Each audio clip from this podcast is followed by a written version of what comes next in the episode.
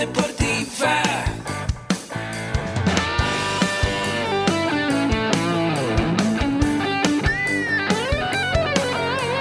Yo soy Ahmed. Somos guerreros.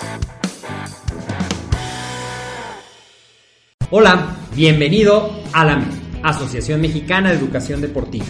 Soy el doctor David Lezama, presidente de AMED, y es para mí un gusto darte la bienvenida a estos podcasts. Este programa está diseñado para compartir contigo conocimientos de los temas que nos apasionan a todos los que amamos el físico-constructivismo y el fitness y queremos mantener un estilo de vida saludable. Hablaremos entonces de entrenamiento, de nutrición, de suplementación, de farmacología y de un tema que cada vez toma más importancia, el marketing deportivo digital. Tendremos como invitados una gran variedad de opiniones y profesiones, entrenadores, nutriólogos, profesores de AMED, químicos farmacobiólogos, médicos, preparadores físicos y desde luego deportistas. Sus historias, consejos y testimonios te ayudarán a aumentar tus conocimientos y desde luego también tu número de entrenos de clientes, haciendo más exitosa y profesional tu profesión de entrenamiento deportivo. También aprenderás técnicas más eficaces del marketing que te ayudarán a monetizar esta profesión. Si quieres saber más de nosotros, visítanos en la casa virtual de la familia Med, www.amedweb.com.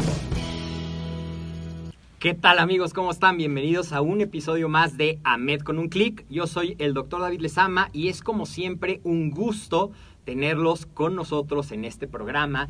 El día de hoy estaba yo platicando un poco antes de empezar la entrevista con nuestro invitado, ahorita se los presento formalmente, pero yo estoy ya inspirado y quiero que todos conozcamos lo que hay atrás de un campeón.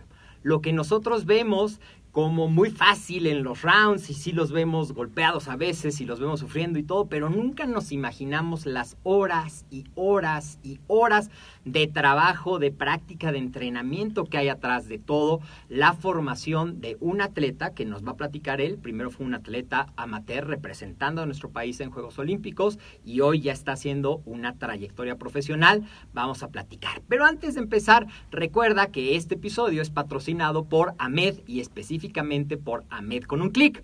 AMED con un clic es nuestro programa de suscripción de membresía en la cual tú podrás con un solo pago, ya sea que escojas la opción anual o la opción de pago mensual, tener acceso a toda la oferta educativa que en AMED tenemos para ti basado en cuatro pilares. Nutrición deportiva, entrenamiento deportivo, desarrollo personal y emprendimiento deportivo. Busca toda la información en AMED con un clic y nos dará mucho gusto que seas parte de esta comunidad que cada día crece más y nos da mucho gusto. Y ahora sí, vamos a dar inicio a esta plática que seguramente vas a aprender mucho, vas a salir muy inspirado de esta eh, programación. Y yo quiero dar la bienvenida a Juan Pablo Romero Marín, mejor conocido como Pibi Romero. Muchas gracias por estar aquí y bienvenido, Juan Pablo. No, muchísimas gracias. Juan Pablo o Pibi, ¿cómo quieres que platiquemos en esta entrevista? Pibi, yo creo que es más, a mí dicen así mis amigos y pues estamos en confianza, Pibi, para, para ustedes. Perfecto. Cuéntame un poquito, ¿de dónde viene el nombre Pibi? Pues eh, le he preguntado siempre a mi mamá esta, esto es lo que siempre me dicen, pero no me ha dicho bien en específico por qué dice que fue un diminutivo de, de Pablo, Pablito, Pibito, se quedó y me dijeron Pibi. Ah, mira, o sea que no es tu nombre deportivo, es tu nombre de cariño realmente. Sí, así, así me empezaron a decir a mí desde chiquito mis papás y pues mis amigos. De hecho, algunos profesores en la, en la escuela me decían Pibi, no me decían Juan Pablo. Muy bien. Bueno, pues les voy a leer una breve semblanza de Juan Pablo Romero, Pibi, él tiene hoy 28 años, es súper joven y ya tiene muchos logros. Vamos a leer brevemente, aunque ya le vamos a platicar. Fue 8 años campeón en la Olimpiada Nacional en diferentes categorías. Me imagino que era porque ibas creciendo, ¿verdad? Claro. Luego fue campeón elite en 2010, campeón de primera fuerza y toda esa trayectoria con una visión en mente que ahorita nos va a platicar, pero fue representante de nuestro país en los Juegos Olímpicos de Río en 2016 un año después debuta como boxeador profesional y al día de hoy lleva siete peleas ganadas, de las cuales cinco han sido por nocaut. Entonces, si tú quieres conocer un poquito más de lo que es mentalidad ganadora, enfoque y disciplina, pon mucha atención a lo que Pibi nos va a comentar. Platícanos. Vamos a remontarnos a tú desde chiquito querías ser boxeador o cómo empiezas en esto de los golpes. Pues fue la vida, eh, mi papá fue el que me empezó como que a inculcar la disciplina y este amor por el deporte. Yo inicié en, en karate, estuve dos o tres años eh, participando en karate, era, era, pues era bueno, eh, estuve empezando a ganar. De ahí en el mismo entrenamiento que tenía en el mismo gimnasio estaba natación y empecé a ir a natación, también fui seleccionado del Distrito Federal en natación. Después de ahí me salió el gusto por ver, ahí mismo estaban dando clases de boxeo, cómo le pegaban al saco, cómo se subían dos a, arriba del ring, me llamó la atención y fue cuando yo empecé a entrar a, a las clases de boxeo. Mi papá anteriormente había hecho algunas peleas como boxeador y me dijo, bueno, si te gusta, pues adelante, te voy a apoyar con todo y de ahí fue el gusto que me nació por boxear. Muy bien. Y cuéntanos, esos, ¿cuántos años tenías cuando empezaste en las clases de boxeo? Tenía alrededor de 12, 13 años cuando empecé a boxear, iba en, la, en primero de secundaria. En primero de secundaria. O sea que estabas en la edad en la que querías divertirte por un lado, pero ¿qué pasa? ¿Cuándo decides tomar el boxeo con ese enfoque? ¿Cuándo dices, yo, Pibi, voy a ser representante de México? Platícanos esa historia. Fue cuando yo estaba en, entre primero, segundo, tercero, secundaria, yo vi las Olimpiadas de, de Sydney 2000 Ok. y después las de Atenas. Las de Atenas estuve, ahí fue mi inspiración de decir yo quiero ir a unas Olimpiadas. Yo vi cuando entraban los boxeadores a- al ring, cuando fue la inauguración de Atenas, se me quedó muy grabado y yo dije yo yo quiero, yo bueno mi mentalidad fue yo quiero ganar una medalla olímpica, yo quiero ser medallista olímpico, yo quiero representar a mi país. Ahí fue el gusto, el amor por seguir esa línea muy difícil para llegar a los Juegos Olímpicos, pero de ahí fue cuando yo me inspiré y dije voy a dejarlo todo por llegar y cumplir mi meta. Oye, y entonces cuando ves esos Juegos Olímpicos de Atenas 2004, ¿verdad? Sí, 2004. 2004, tenías entonces cuántos años? 14 años. 14 años y todavía no eras bueno. No, era apenas estaba iniciando en, en esto del deporte, pero pues bueno, eh, de ahí fue mi inspiración. Dije, yo me aferré al único boleto que yo tenía quizá para ser el hombre que ahorita soy. Perfecto, entonces el deporte fue el que te ha permitido cumplir muchos de tus sueños. Claro, yo creo que el boxeo es el que me ha abierto las puertas en todo el mundo, en todas las oportunidades que yo he tenido. Es gracias al boxeo y me siento muy orgulloso de, de ser boxeador. Oye, y entonces empiezas a aprender, empiezas a practicar, empiezas en tus pequeñas, en tus primeras peleas. ¿Y cuándo es cuando te empiezan a tomar en serio? Cuando dicen, Tibi tiene talento, vamos a empezarlo a enfilar hacia, hacia ser campeón.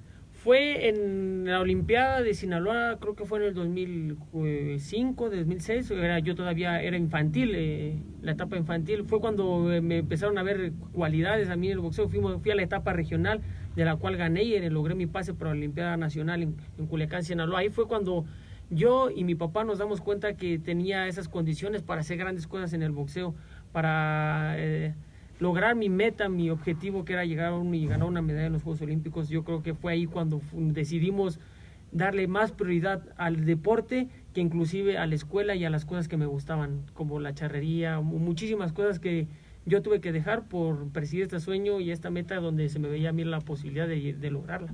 Y en ese entonces es cuando tu papá se convierte en tu entrenador. Sí, ahí fue dentro de, lo, de este ciclo que te, que te comento, hubo ahí una serie de cosas que me pasaron, entrenadores de boxeo que no estaban tan preparados, que eran empíricos.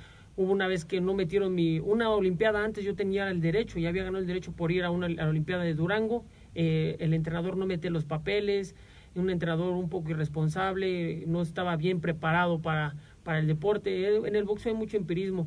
Y mi papá fue cuando ahí dijo, no, sabes que yo tengo que preocuparme por tu, por tu carrera. Fue cuando se empezó a acercar a la Asociación de Boxeo, a ver cuáles eran los procedimientos para ir a una Olimpiada Nacional, cómo era todo lo que yo, todo el procedimiento para yo llegar a mi meta.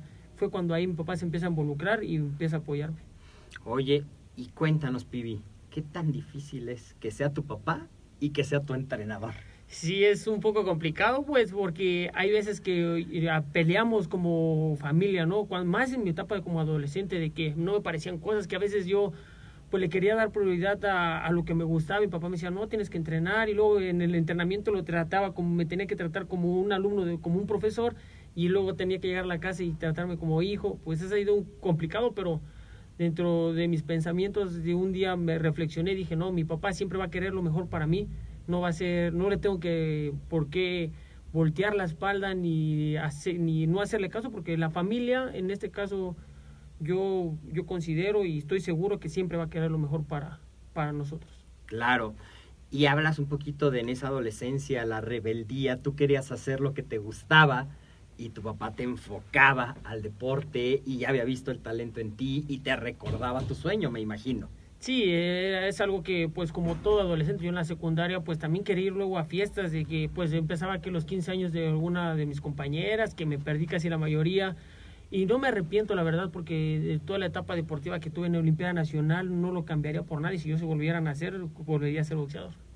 Mira, oye, ¿y qué te decían tus amigos de ya te vas a entrenar, nunca tienes tiempo, todas las chavas que me imagino que querían que fueras de sus chambelanes porque eras alto y galán.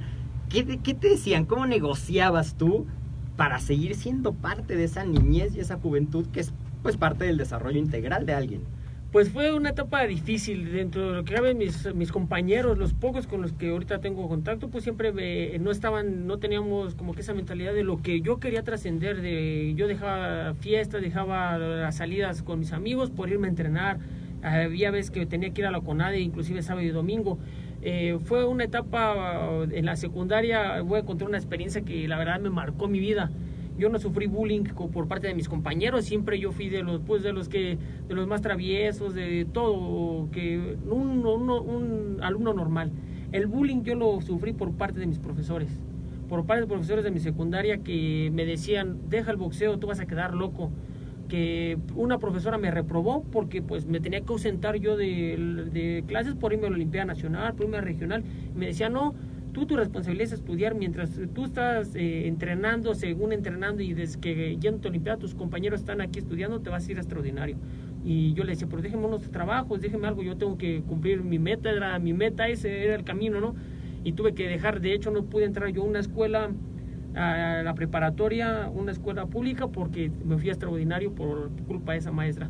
Otro maestro me decía el de cívica y ética, no, no voy a olvidar nunca porque marcó mi vida y gracias a ellos también les agradezco porque pues fueron de que me decían, eh, tú vas a quedar loco y muchos eh, me decían en el salón y los, los mis mis compañeros se burlaban, se empezaban a reír como que de mí y eh, dentro de lo que cabe hubo un tiempo que yo ya no platicaba que era boxeador porque me decían, vas a quedar loco. Todo mundo que tú le platicas que va a ser boxeador, todo el mundo te dice, vas a quedar loco. Y eso está mal por parte también de los boxeadores que hubo mucho, mucho boxeador profesional que ha hecho mal su trabajo, que empieza a tomar y que la gente sabe que, que son así. Es, es la imagen que refleja de este deporte y nosotros queremos cambiar esa imagen, saber que los boxeadores también somos gente exitosa, gente educada, gente que está estudiando y que quiere mejorar y que quiere cambiar el rumbo del boxeo. No queremos otra vez repetir la misma historia como de muchos, escuché una frase ayer muy buena de Juan Manuel Márquez, amigo, que dice, a muchos de los boxeadores lo que aprendí fue a no ser como ellos. Y se me quedó muy grabado. Claro, me ganaste un poquito lo que quería platicarte, porque sí, ante los ojos del público en general, hay muchas historias de gente que se dedica al boxeo, que a lo mejor la fama y el éxito les llega demasiado pronto, el dinero y las amistades de conveniencia no están respaldados por valores, por un crecimiento y se desubican te iba a preguntar, ¿cómo era el ambiente en el entrenamiento? ¿Era un ambiente sano? ¿Era un ambiente de mucha competencia? ¿Cómo se vive el ambiente juvenil del entrenamiento amateur en el boxeo? Pues mira, en, la secundaria yo estaba rodeado de gente, digamos, común que llegaba, estudiaba, se iba de fiesta y todo el mundo era igual. Y yo me sentía raro porque no era como ellos. Cuando me, me detectaron y me mandaron a la CONADE, yo llegué y dije, pues aquí estaba la, gente con la misma locura que yo tengo. Gente que entrenaba, que al otro día que no había entrenamiento volvíamos a entrenar. Un ambiente sano, un ambiente de metas, de sueños, que todos teníamos el mismo sueño. En la CONADE pues llegamos muchísimos boxeadores y pocos fuimos los que alcanzamos nuestras metas por diferentes circunstancias. Eh, se desanimaban, su familia no los apoyaba eh, miles de variantes que hay para llegar a tu sueño, pero dentro de lo que cabe siempre estuvimos rodeados de México, la, eh, el Centro Nacional de Desarrollo en el CENAR fue una- es algo maravilloso donde nos canalizan a todos los deportistas que tenemos este sueño, esta meta, nos juntan a todos y podemos hacer grandes cosas. Hicimos un gran equipo, un ambiente muy sano y gente que te apoya, los maestros, otros maestros especializados que nunca me desanimaron, al contrario, me decían, no, eh, tienes que seguir tu sueño, sigue tu sueño, vas mal en esta materia, a ver, compensas con, esta, con este otro trabajo, pero tu sueño siempre tiene que estar ahí presente. O sea, fue un ambiente totalmente distinto. Eso ya fue en tus estudios de preparatoria, De ya pre- estabas concentrado en el cenar. Así es, cuando Vivías en el cenar. Sí, vivía de lunes a, sábado y salía el sábado por la tarde y tenía que regresar el domingo otra vez. ¿Y en esa época también tu papá estaba concentrado contigo o ya estabas con otros entrenadores? No, mi papá empezó a, a estudiar, a capacitarse, tomó cursos en Cuba, en, en Rusia, empezó a tomar mucho, mucha preparación especializada en las ciencias aplicadas al deporte y logró entrar al Centro Nacional de Desarrollo Salcenar como entrenador nacional. Ok. Mi papá empezó también ahí a... eh, mi papá y yo tuvimos la misma carrera. Eh, él dijo, tú quieres perseguir esta, esta meta, yo pues yo tengo que hacer todo para apoyarte. Y de ahí empezamos los dos y empezamos a involucrar también a mi familia. Mi, eh, mi hermana empezó a ver que pues lo que estábamos haciendo estaba teniendo resultados, estábamos teniendo las mismas metas y dijo, bueno, yo voy a estudiar nutrición para ayudarte a ti como, como familia a- a tu desarrollo. Mira, qué interesante. O sea, yo creo que eso es una parte muy importante de quién eres hoy. Aprendiste con el mejor de los ejemplos. El liderazgo, por ejemplo. No te exigía nada que él no estuviera dispuesto a pagar el mismo precio. Claro. Y cuéntame, para ti, ¿qué es la disciplina? Pues la disciplina es levantarte diario aún no quieras hacer las cosas. Hay veces que los deportistas tenemos mucha, pues un entrenamiento muy pesado, que luego también hay que te peleas con la novia, que te peleas con la familia, miles de discusiones que, y variantes que pasan en un día antes de un entrenamiento. Y es que uno no quiere, no quiere ya pues entrenar o ese día dice no voy a entrenar porque pues al siguiente entreno". pero un día que no entrenas es una sesión de entrenamiento que nunca vas a volver a recuperar ahí es cuando yo creo que empieza la disciplina y este carácter que te forma el deporte. El boxeo en particular es un deporte muy celoso. Si no entrenas, no es, no es como el fútbol que quizá pues pierdes y nada más no pasa de que pierdes y ya. En el boxeo si no te preparas bien está en peligro tu vida, está en peligro una lesión, un mal golpe, miles de variantes que te puede pasar en el boxeo y es la clave del éxito es la disciplina. Ok, oye, ¿y cómo? Porque lo acabas de decir, el boxeo requiere un enfoque, una concentración total en esos momentos en los que todo puede pasar. Puedes dar el golpe ganador, pero puedes recibir el golpe perdedor, puedes poner en riesgo esa parte. Entonces, el entrenamiento de la mente, el entrenamiento del enfoque, el entrenamiento de tu desarrollo personal, de creer en ti, de creer que tú puedes, eso forma parte hoy en día del entrenamiento de un boxeador. ¿O tú lo hacías adicional con tu papá? ¿O cómo solucionaban esa parte? No, siempre nos hemos rodeado de un equipo de trabajo y eh, somos nosotros estamos convencidos que el trabajo individual puede ganar peleas, pero el trabajo en equipo gana campeonatos y nos rodeamos también de una psicóloga, de una psicóloga que nos ayuda a ver las, las peleas con una forma más objetiva, de- con una forma de saber qué objetivo vamos a, perse- a perseguir en cada round, en cada pelea, en corto, mediano y largo plazo. Es algo fundamental en toda la preparación de los deportistas, de los atletas, un- una, psicolo- una psicología deportiva, ya está eh, está la psicología deportiva para ayudar a, a realizar y buscar esa meta día tras día. Muy bien. Oye, ¿y en qué año? Cuéntanos un poquito de, ya eras campeón en la Olimpiada Nacional, lo fuiste durante ocho años. ¿Cuál fue la primera pelea que tú tuviste la oportunidad de hacer en el extranjero? Aún como amateur, representando a México ya, pero ¿cuándo fue? Fue cuando conformé la selección del Estado de México, fuimos a, a Cuba, a la Copa Ignacio Gramontes, eran ocho provincias de Cuba y iba a México como invitado extranjero. Fuimos alrededor de 20, 25 mexicanos a representar allá a México en boxeo y solamente dos fuimos los que ganamos la medalla de oro. Fue mi primera pelea internacional, fue pelea con no solamente con uno, fueron con tres cubanos de diferentes provincias. Una pelea de un alto nivel fue cuando yo estaba en la categoría cadete, tenía 15, 16 años Ok. y fue cuando pues fue una maravillosa experiencia. La verdad es que nosotros hemos venido de una, de una familia muy humilde y que el boxeo nos abrió grandes puertas como salir a viajar al extranjero, conocer otras culturas, fue algo que si no hubieran ingresado al deporte yo no me hubiera abierto quizás las puertas para conocer tantos países, alrededor de 22 países conozco como deportistas gracias al boxeo. ¿Qué siguió después de Cuba? Después de Cuba regresé, regresamos a México, pues fue uh, un plus para mí, no una, una inyección de motivación, saber que pude ganarle a una potencia como es Cuba a nivel eh, a juvenil. Regresé aquí, conformé la selección para el Mundial Juvenil de, en Guadalajara, en, como ya como, far- como parte de la selección nacional. Fue el Mundial Juvenil en el 2000, 2008. En el 2008. En el 2008 tenía 18 años. Agarré ahí, eh, tuve dos peleas. Primero peleé con Ucrania, luego con Mongolia y desafortunadamente peleé con el peleador de Rusia, una pelea muy cerrada. Estuvo muy bueno, pero fue una igual una experiencia grande. No sé que todo esto me fue sirviendo para irme consolidando y agarrando experiencia a nivel nacional. Claro. Una pelea muy difícil, me quieres decir, no te pudiste coronar. No fue Ok, eso fue en el 2008 a los 18 a años. los 18 años. Te ibas acercando. ¿Tú tenías como meta el ciclo olímpico de 2016 o tú hubieras querido ir a Londres? No, yo mi meta era ir a los Juegos Olímpicos de Londres, de Londres 2012. Eso fue, fijaron nuestros objetivos, era eso.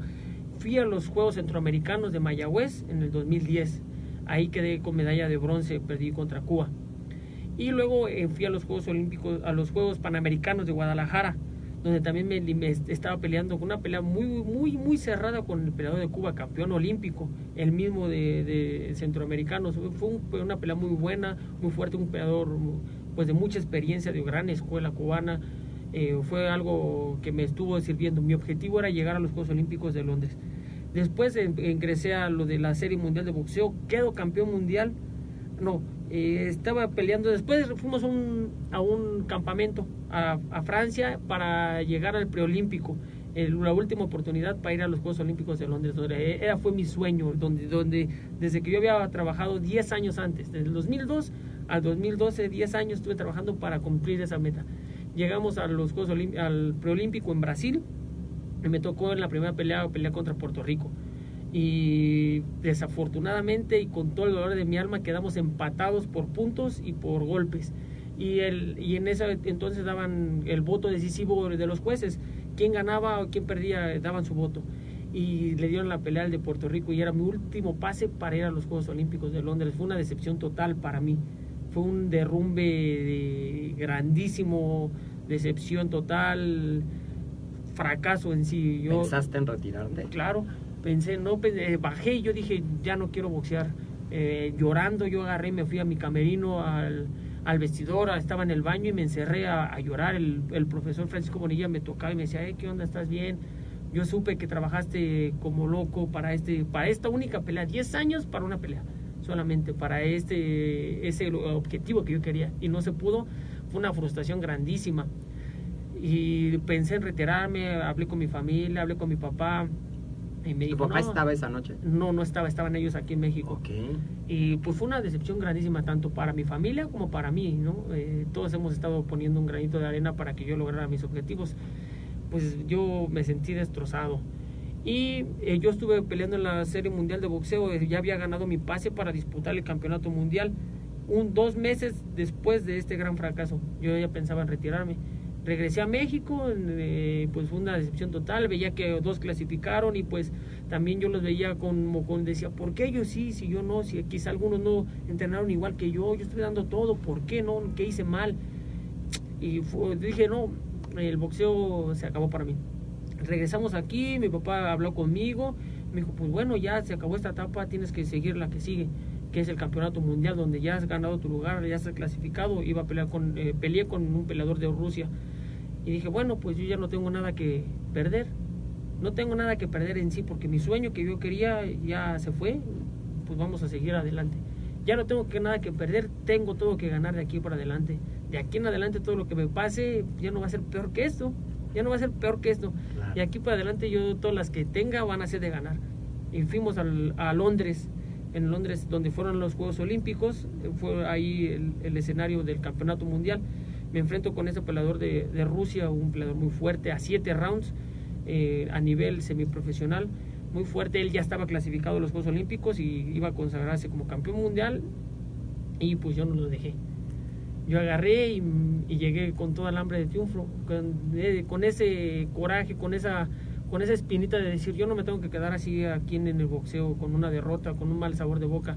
Fue una pelea muy interesante. Él ganó tres rounds, yo gané los tres- otros tres rounds y el último round, el séptimo, era el decisivo, el quien ganaba la pelea.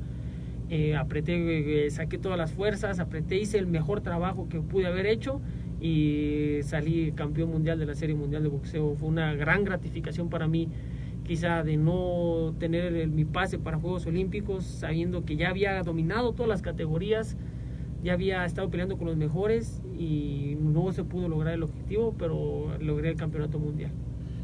¿Y cómo le fue al ruso en esas Olimpiadas? Quedó medalla de bronce. O sea, que hubieras podido ser medallista. hubiera- Sí.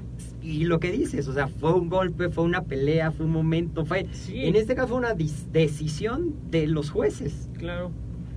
Y ahí decides, sí, sí voy a perseguir ese sueño nuevamente. Sí, fui, fue una. eh, después del juego de los, del campeonato mundial, me llegaron miles de ofertas. Ya para volverte para, de- profesional. para devolverme profesional y ofertas muy tentadoras de, de varios millones de pesos. Ofertas y de un futuro muy grande, pero yo, mi sueño desde que empecé, de- dije, yo tengo que ganar una medalla olímpica. Y fue cuando pues dije, pues yo creo que con todo el dinero que yo pueda ganar, nunca voy a poder comprar ni a ganar el sueño de yo ir a unos Juegos Olímpicos. Y fue cuando empecé otra vez a remontar y dije, no, yo tengo que sacar otra vez la fuerza y esperarme otros cuatro años para luchar y buscar este sueño, empezar a entrenar, entrenar, entrenar y hasta que lo logré. Y esa clasificación se da en el clasificatorio de los Juegos Olímpicos ahora en Venezuela. En Venezuela. Y ahí no hubo ninguna duda. No, no, la no. pelea la ganaste sin empates y Sí, sin no, nada. nada, la gané por decisión unánime con un, a un peleador de España también muy fuerte. En otra categoría que no me tocaba a mí pelear, pero ah, sacamos este, este compromiso bien y, y logré mi meta Juegos Olímpicos. Oye, cuéntame, yo estaba viendo en tus redes sociales, estaba viendo ahorita que me platicabas también que eres parte de el ejército, me queda claro algo, estás muy orgulloso de ser mexicano.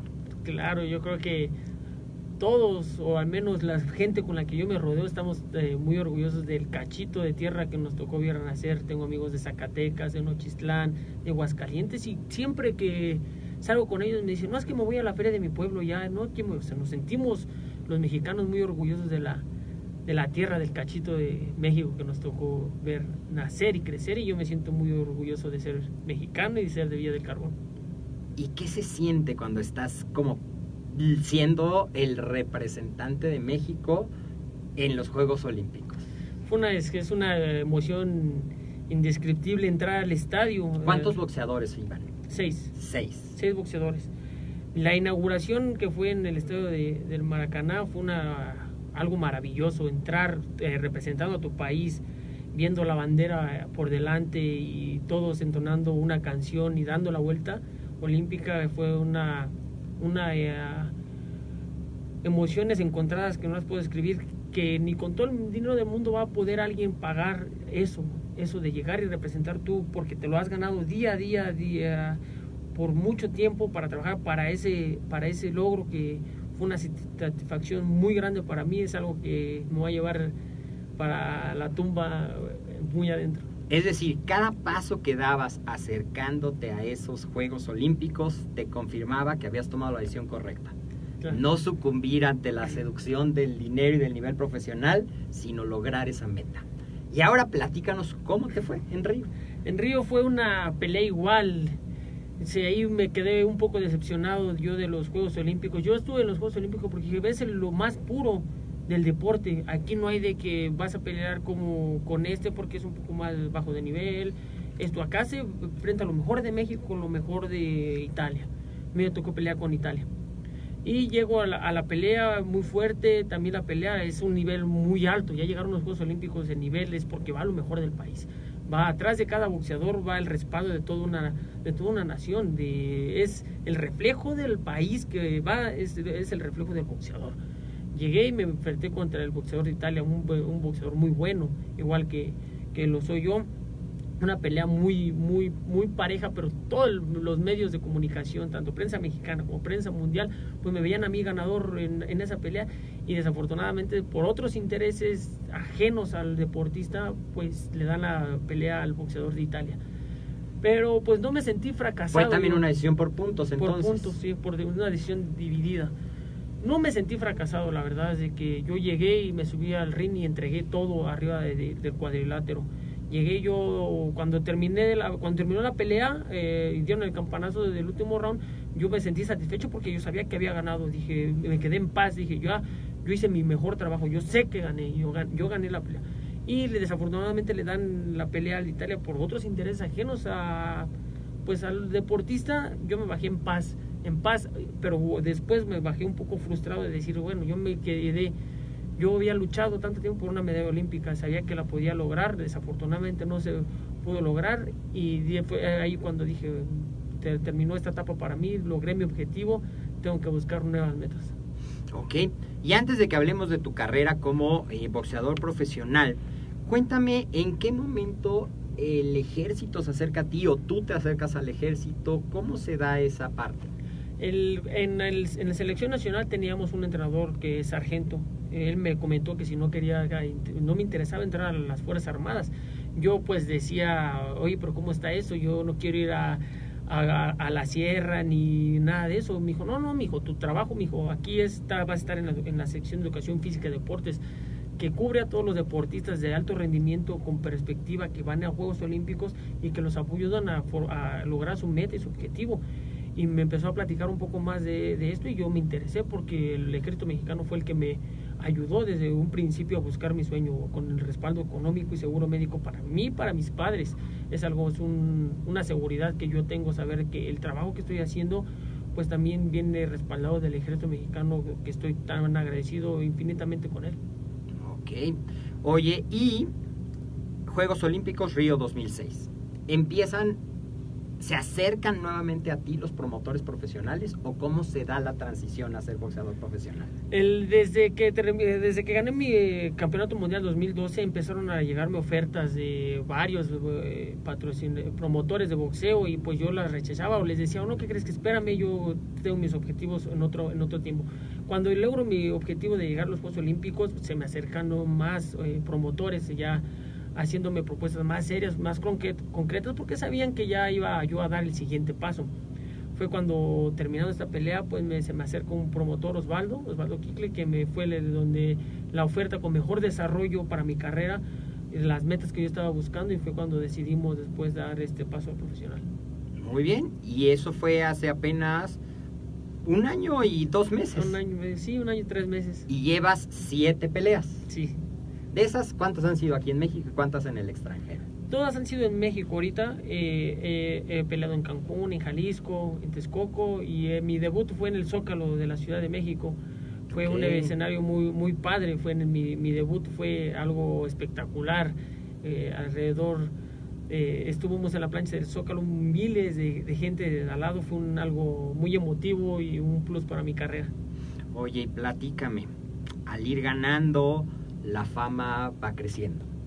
Eh, empiezan a decirte, Pibi, tú eres el mejor, Pibi, tú eres esto, amigo Pibi, porque eres un ganador. ¿Cómo se mantiene Pibi con los pies en el suelo? Yo me mantengo sin amigos. la verdad es de que pues solamente estoy rodeado ahorita de, de mi hermana, de mi papá, de mi familia y trato de mantenerme. Tengo amigos contados, creo que me sobran dedos de la mano para contar mis pocos amigos que tengo, pero en realidad se te acerca infinidad de gente que pues no...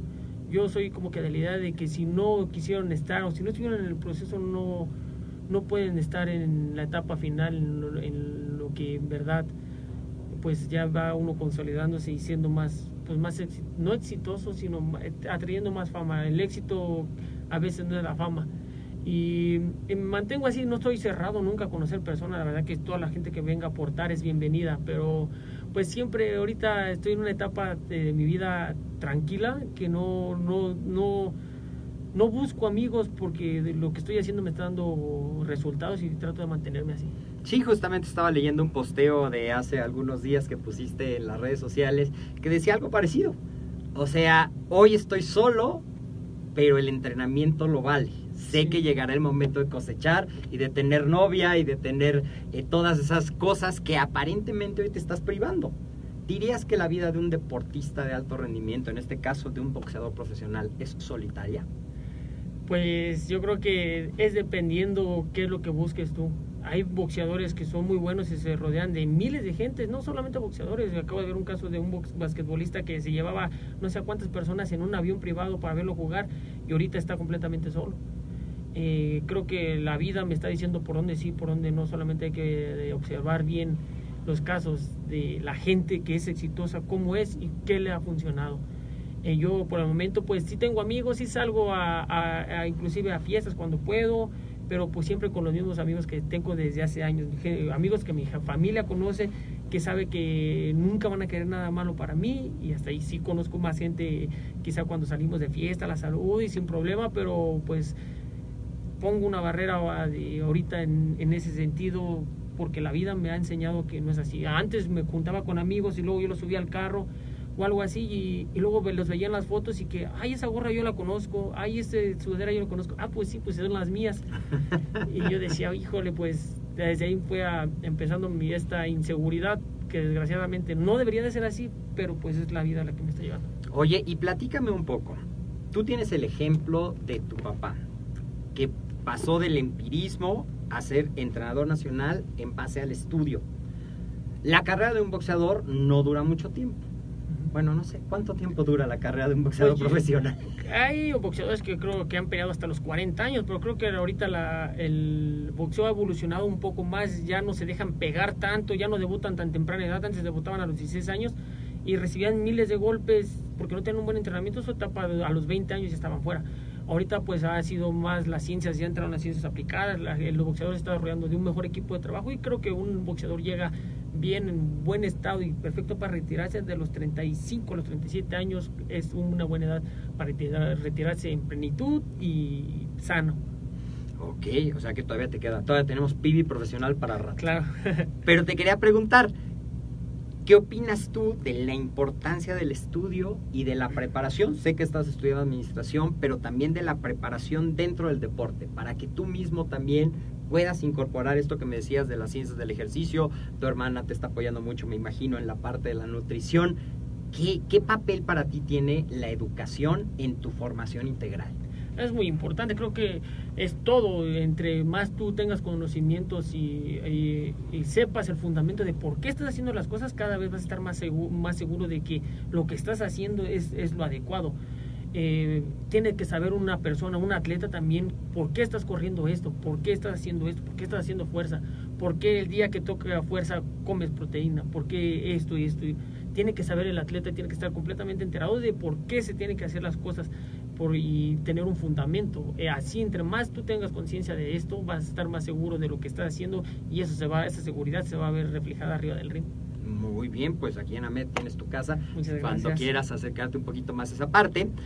¿Y cómo te ves en los próximos cinco años, Pibi? Pues eh, he, he hecho esta pregunta, las tengo ya planteadas en- dentro de mi vida. Me han dicho, de, de hecho, hasta algunas amigas que tengo, es que tú tienes tu vida como que ya muy trazada, muy fijado tus objetivos. Le dije, pues es que así debe ser siempre, tienes que fijarte objetivos. Dentro de cinco años yo me veo ya siendo campeón mundial, dentro de la etapa deportiva ya siendo un campeón mundial consolidado y teniendo una buena base económica para tener un retiro y una vida estable, eh, perfecta para aprovechar todo mi tiempo de vida, lo que no pude aprovechar en mi juventud.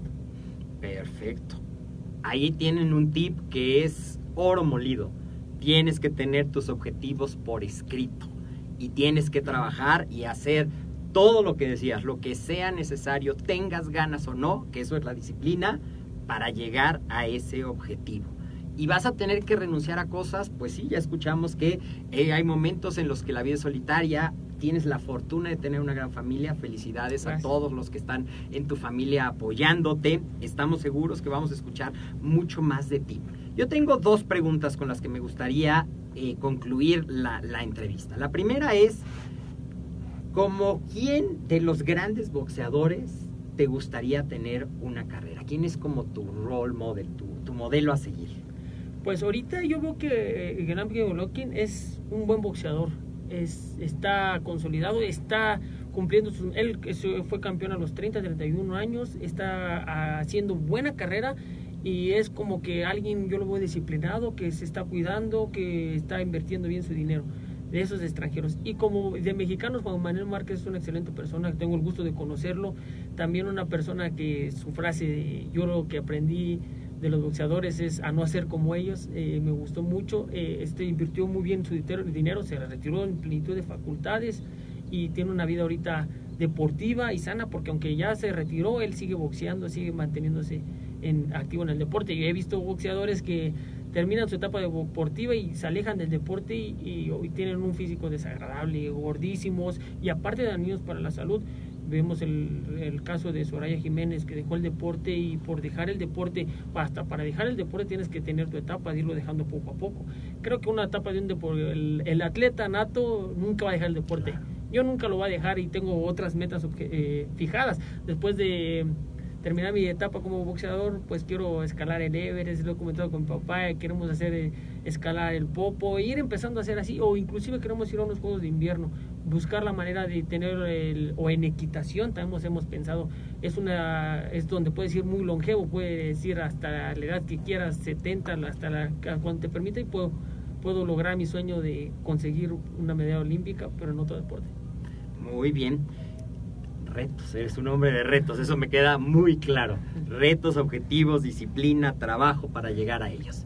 Quiero que te imagines que enfrente de ti está un muchachito, un pibe en potencia, que no sabe si vale la pena la carrera y no sabe qué hacer. ¿Qué le dirías a ese jovencito, a ese niño que quiere perseguir ese mismo sueño que tú? ¿Cómo le hablarías? ¿Qué consejo le darías? Le diría que nunca se deje intimidar ni derrotar por nadie que siempre busque su sueño.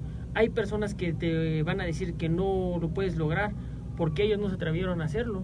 Por mis maestros de secundaria, la maestra de inglés me dijo, eres, eh, tú no vas a lograr nada, eres el niño del millón de fracasos. Y ni siquiera mi maestra de inglés pudo haber, eh, podía ir a Estados Unidos. Yo recuerdo que decía, "Es que estoy sacando mi visa. Yo siendo deportista, conocí todo el país, todo eh, la mayor parte del mundo y nunca me dejé derrotar. Es lo que yo le diría, nunca te dejes de derrotar así, los comentarios sean los más negativos, tú debes tener en presente tu sueño siempre, día tras día, tras día, tras día. Hay veces que no vas a querer o que la vida te va a decir, no, eh, te va a poner un, un stop, pero solamente es un stop para agarrar más impulso y brincar más alto al siguiente nivel. Así que yo le diría que nunca se dejara vencer, que buscara ese, ese sueño. Somos seres humanos y tenemos un millón de posibilidades infinitas diario para buscar el sueño por diferentes formas y lo tiene que conseguir tarde o temprano. Un poco como dice el personaje de Will Smith en En Busca de la Felicidad, ¿verdad? No dejes que nadie, ni siquiera yo, te diga que no puedes. Claro, es algo así. y A mí cuando digo eso hasta se me pone la piel chinita de, de escuchar esas frases que la verdad todos los mexicanos debemos de aprender. Aquí yo quiero mandarle también un, un mensaje a los maestros si nos están viendo que nunca le digan a un niño chiquito que nunca puede. A mí me lo dijeron en la secundaria y que me quedó marcado. Quizá si me hubiera aferrado o escuchado poniéndole más atención a eso, no estuviera yo aquí en este momento pero pues yo lo canalicé diferente y dije, ¿por qué no voy a poder? Pero hay otros niños que no son así, que les dicen, no puedes y nunca van a poner, se lo creen. Más bien aquí hay que creerse que sí podemos, que podemos hacer todo, todo podemos hacer. Perfecto, muy muy buenas palabras. Y ahora no son exactamente boxeadores, pero mucha de nuestra audiencia son amantes del estilo de vida fitness, del físico constructivismo, que también tiene mucho que ver con esa disciplina, con ese enfoque, con ese, a lo mejor de repente eres el raro porque llevas tus toppers, porque comes diferente, porque haces cosas que no hace la gran mayoría de las personas. ¿Qué consejo le darías a las personas que están empezando, que quieren lograr el mejor cuerpo de su vida o que quieren pararse en una tarima? y que también se enfrentan a ese, ¿cómo crees tú no puedes, tú eres mejor que eso? ¿Qué consejo le darías? Yo sé que es parecido, pero ¿cómo lo refrazarías para un adulto? Que no, se rindan, la verdad es que es muy difícil empezar la dieta. Yo cuando dejé, los Juegos Olímpicos, empe- eh, dejé como tres meses de que entrevistas, que vete para acá y perdí mi forma física. Y el empezar cuesta horrores. Pero, y, no ver resultados al principio, dices, no veo yo resultados de eh, comer sano, la verdad es que tengo hambre, tengo hambre, el chiste es aquí, pues día, día tras día, tras día empezar y poco a poco vamos a ir viendo los resultados. Yo lo que quiero decirle a toda la gente, es que no lo dejen.